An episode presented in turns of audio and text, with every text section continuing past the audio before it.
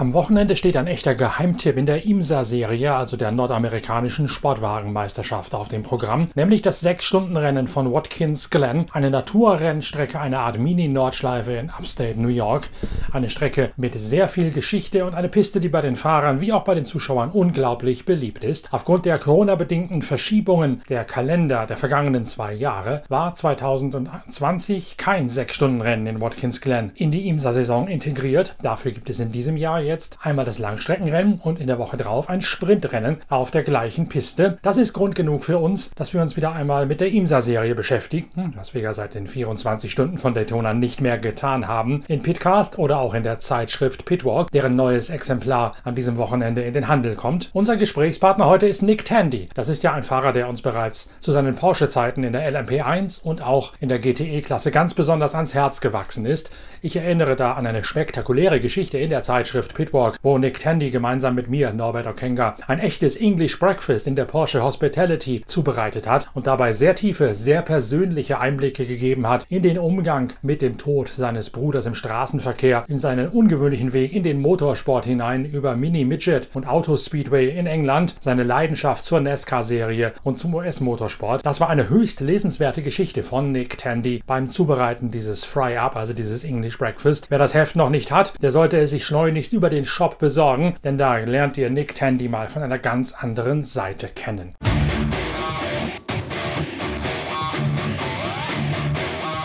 Nachdem Porsche aus der GTE, sprich der GTLM-Klasse in der IMSA-Serie ausgestiegen ist, hat Nick Tandy die Seiten gewechselt. Er fährt jetzt bei Corvette zum ersten Mal in diesem Jahr und ist jetzt einer der Hauptgegner von Porsche. Da drängt sich natürlich die Frage auf, wie schwer die Umstellung gewesen ist vom Porsche 911 zur ja nun ebenfalls mit Mittelmotor ausgestatteten neuen Corvette. Yeah, okay. So, I mean, kind of talking purely technically about the machinery. Um I think to start off with, of course, both cars are, are quite similar, and for a reason because you know they're they're made to a, to a, um, a, a set of regulations um, to run with a with a similar sort of power and a similar sort of grip and a similar sort of aerodynamic ability. Um, this is the whole idea of the, the, the class. But I think past that, the there's kind of uh, a different way that I've found the cars are built to achieve the, the lap time. And this is something that I kind of had to get used to as a driver a bit. Um,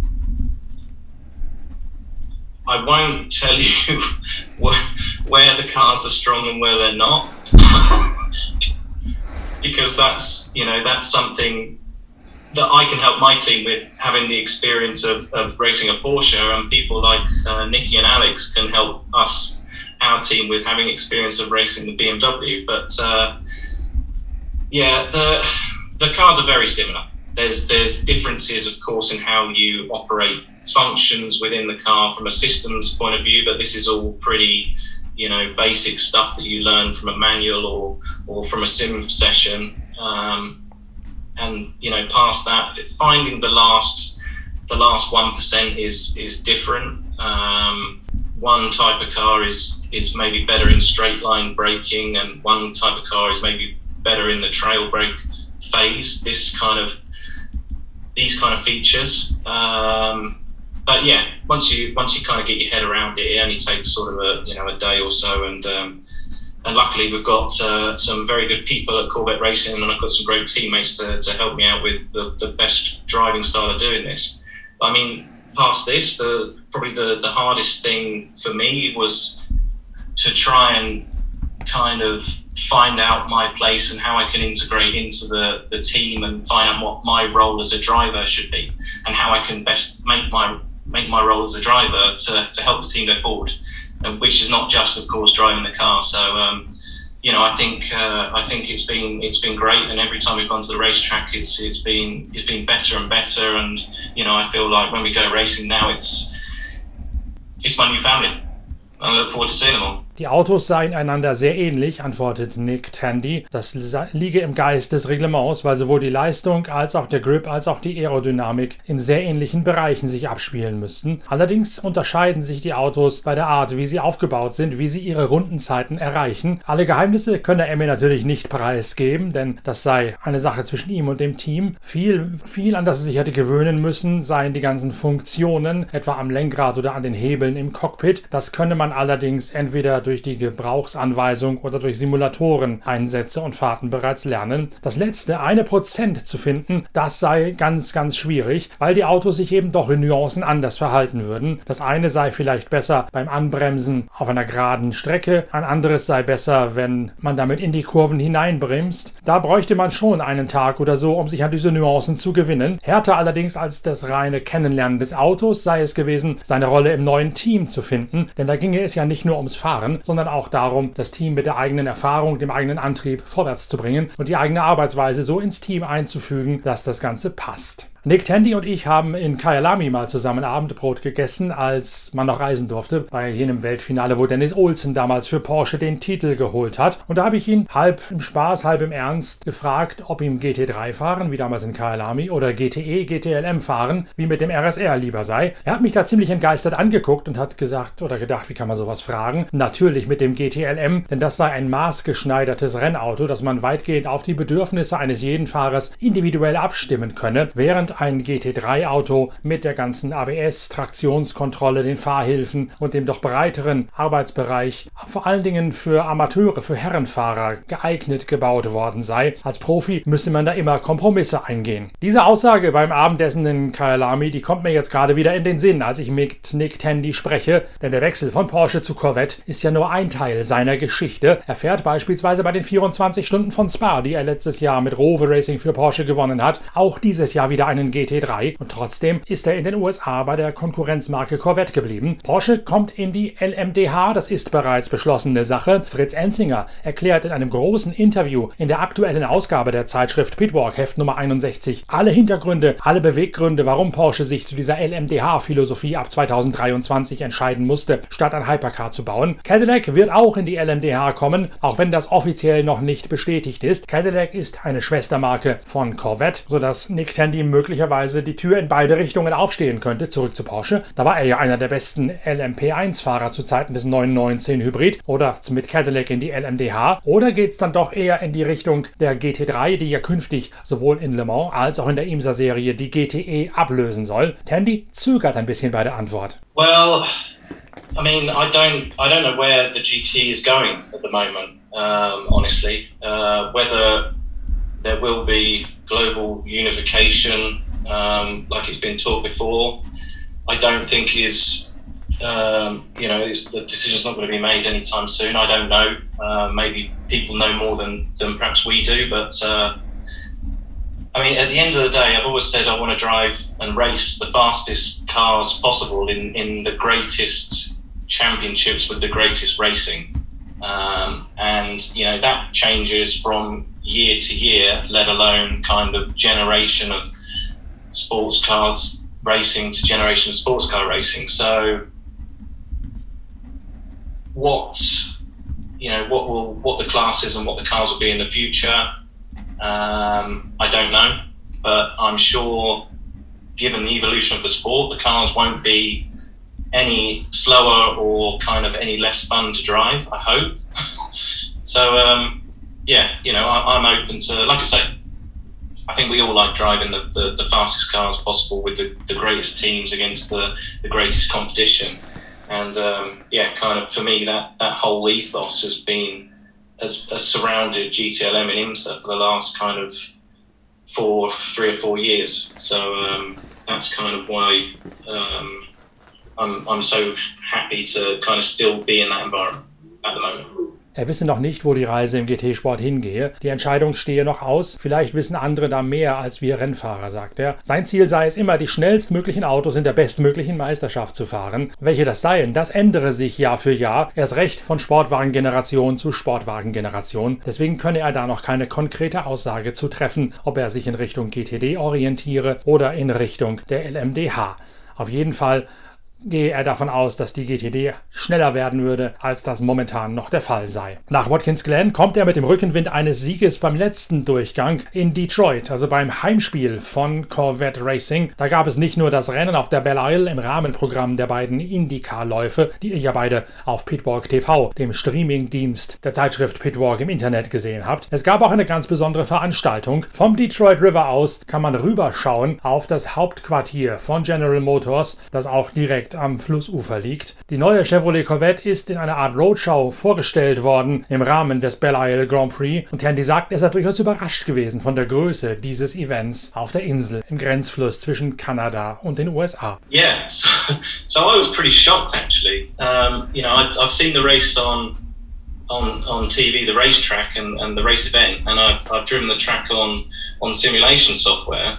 But I didn't realise quite how much fun it would be, and uh, you know, quite how fast the the track at Belle Isle actually is. So, I mean, I have to admit, I really enjoyed the whole event. I got into the whole you know the euphoria around bringing the Corvettes back to to Chevrolet's you know home home place and, and the release of the new um, you know the the new streetcar that we got to drive across the bridge, and, and then on top of that to go to go racing. Um, I wasn't even sure how we'd approach the race and the race weekend before we before we kind of got there, but um, you know when they said we're going to treat this like a normal race weekend, it's going to be practice for everything we're doing in the future. Um, it was it was good competition, and uh, yeah, it was it was it was good fun. I enjoyed driving the circuit, and I enjoyed the event. Er hätte die Strecke vorher im Fernsehen gesehen, hätte aber nicht erwartet, dass es da so schnell dahergehen würde. Es sei sehr aufregend gewesen, mit Chevrolet in deren Heimatstadt ein Rennen zu fahren, das neue Straßenauto über die Brücke kutschieren zu dürfen. Er hätte zuerst gar nicht so richtig gewusst, wie er dieses Rennen angehen solle. Man hätte ihm vom Team dann eingebläut, es wie ein ganz normales Rennen zu betrachten, und das sei letztlich der Schlüssel zum Erfolg gewesen. Die durchaus atemberaubende Rennstrecke auf dem Naherholungsgebiet auf dieser Insel, ein Stadtkurs, der es in sich hat, wird jetzt abgelöst von einer weiteren legendären Piste in Nordamerika, Watkins Glen, nämlich. Nick Tandy gerät richtig ins Schwärmen. Das sei eine legendäre Rennstrecke und so schnell, wie man dort mit einem GTLM fahren könne, mache das richtig Spaß. Really looking uh, forward to going back to Watkins actually. It's, um, you know, it's one of these iconic racetracks. The place is so fast. Um, you know, and especially in the, the latest kind of GTLM machinery. Um, it's it's a real pleasure to drive, and it's something that I think a lot of us missed last year um, not going there. So of course this time we get to, to race there twice in within pretty much a week. So uh, yeah, like you say, uh, I kind of go back.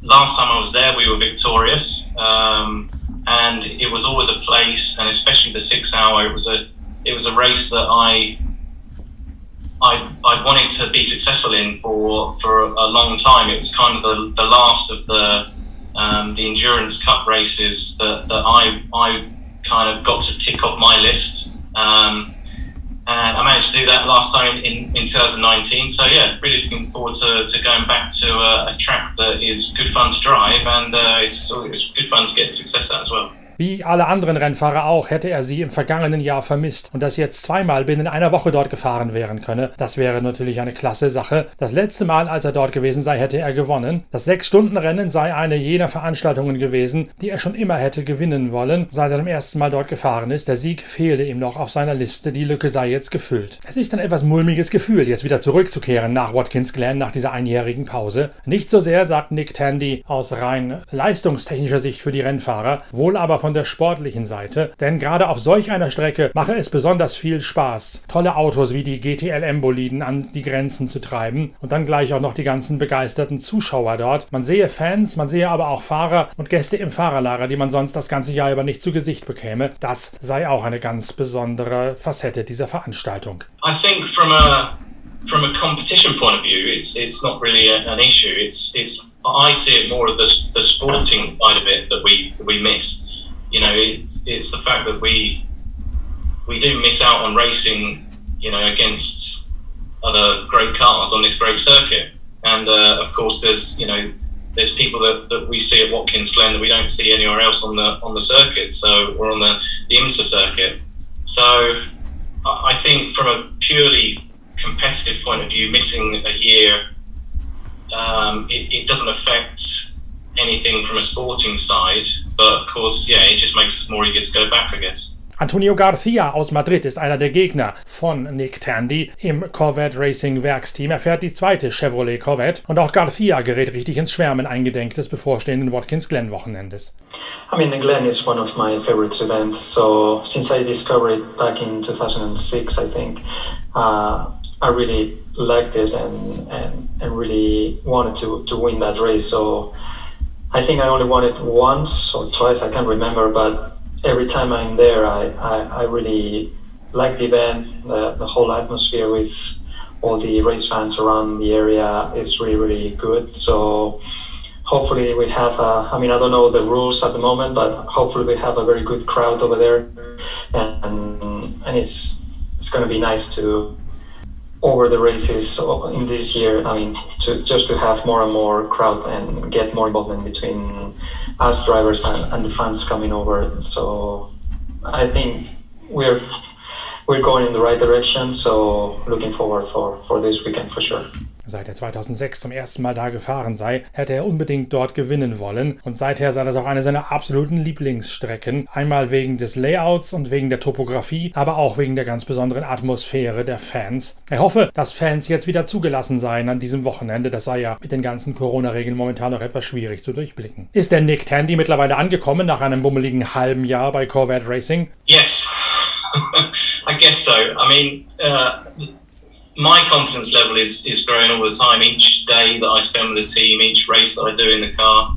Um, like you said, we had we had a great um, Detroit event for the team for both cars. Um, you know, they were we were always the cars were competitive, the cars were reliable, the team did a good job, and um, and you know we had a good we had a good fight with um, speed in the race and also kind of strategy. So this got us kind of back going into the uh, the swing of things and going racing. Um, so yeah, it's it's it's good to know that we've kind of had that week of, of practice, if you like. But then, yeah, it's uh, I think the Watkins Glen. It's I remember. I remember when we were there last year, um, the last time we were there, and um, it basically came down to a fight with uh, with my car and, and this other chap next to me on the video in, in, a, in a yellow Corvette. So I'm, I'm kind of hoping that, that it will come down to that again, but you know, the, the next race, that it's the, the two Corvettes out front fighting it out for the last couple of hours. And um, yeah, it's, uh, it's, it's just, it's just, it's just great to, to think about the fact of, of going back. There's, there's there is certain places that you that you go racing on, and every time you drive the circuit, it's like the Nordschleife in Germany.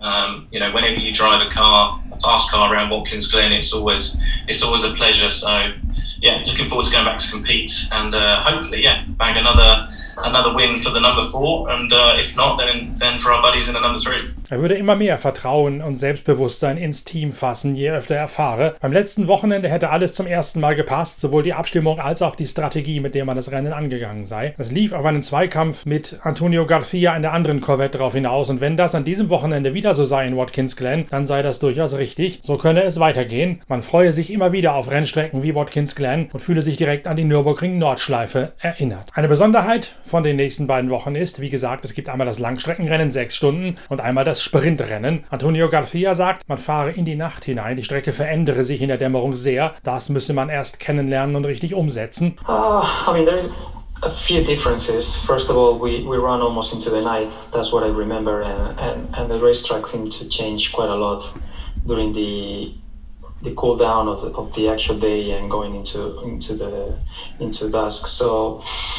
Uh, yeah, there's a few things we, we need to to learn first of all because it's the first time we run we run at that time. But I think the experience of Corvette racing itself we will be good enough to to analyze and to anticipate what, what the car will do. But I mean, it's, it's something probably new for us, and we need to see how the track develops because it's definitely not the same as the six hours will be. But uh, you just need to react to what the the track conditions are, and probably strategy is going to change a tiny bit.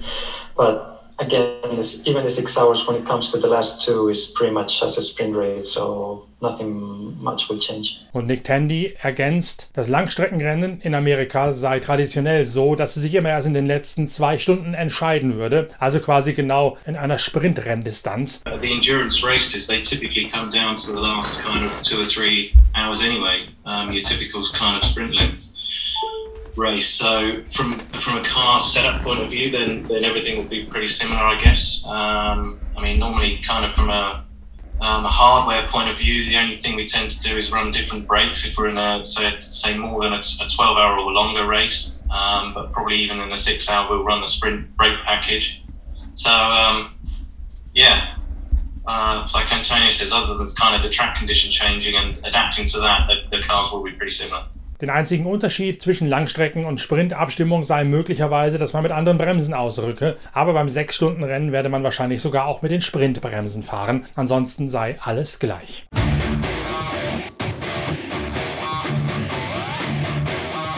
Wir werden an diesem Wochenende verschärft rüberschauen nach Watkins Glen zum 6-Stunden-Rennen. Neben der Formel 1 ist das eine der wichtigsten Veranstaltungen am bevorstehenden Motorsportwochenende. Das ist aber längst nicht das einzige, was ihr in der Pitwalk Collection genießen könnt in diesen Tagen. Wir haben einen neuen YouTube-Talk online mit Inga Stracke und mit Team Motopark Teamchef Timo Rumpfkeil zur Analyse der Formel 1 in Le Castellet. Und wir haben ja auch die neue Ausgabe am Start, Heft 61 der Zeitschrift Pitwalk mit vielen spannenden Themen. Das Gruppe C Comeback auf dem Hockenheim Ring, das Jubiläum Jubiläum von Michael Schumacher. Vor 30 Jahren fuhr der seinen ersten Grand Prix und unser Autor Achim Schlang war damals als Reporter mit dabei. Er erinnert sich jetzt. Dazu viel Lesenswertes aus dem Sportwagen-Langstreckenbereich, beispielsweise vom 24-Stunden-Rennen auf dem Nürburgring und natürlich das bereits angesprochene Interview mit Fritz Enzinger, dem Rennleiter von Porsche, zu dem durchaus umstrittenen Einstieg von Porsche in die LMDH ab 2023. Dazu ein Porträt von Desiree Wilson, jener Südafrikanerin, die als einzige Frau bis jetzt einen Formel 1 Grand Prix hat gewinnen können können. Wir haben da wieder 180 Seiten vom Allerfeinsten vorbereitet. Von der Formel 1 über den Langstreckensport, über den Nürburgring bis hin zur MotoGP mit zwei fesselnden Themen und einem gewaltigen Gewinnspiel, wo ihr Karten für die MotoGP in Spielberg gewinnen könnt. Das Heft gibt es bereits seit längerem im Shop auf der Internetseite pitwalk.de im Vorverkauf und ab Freitag könnt ihr es auch im ganzen deutschsprachigen Raum im Handel kaufen.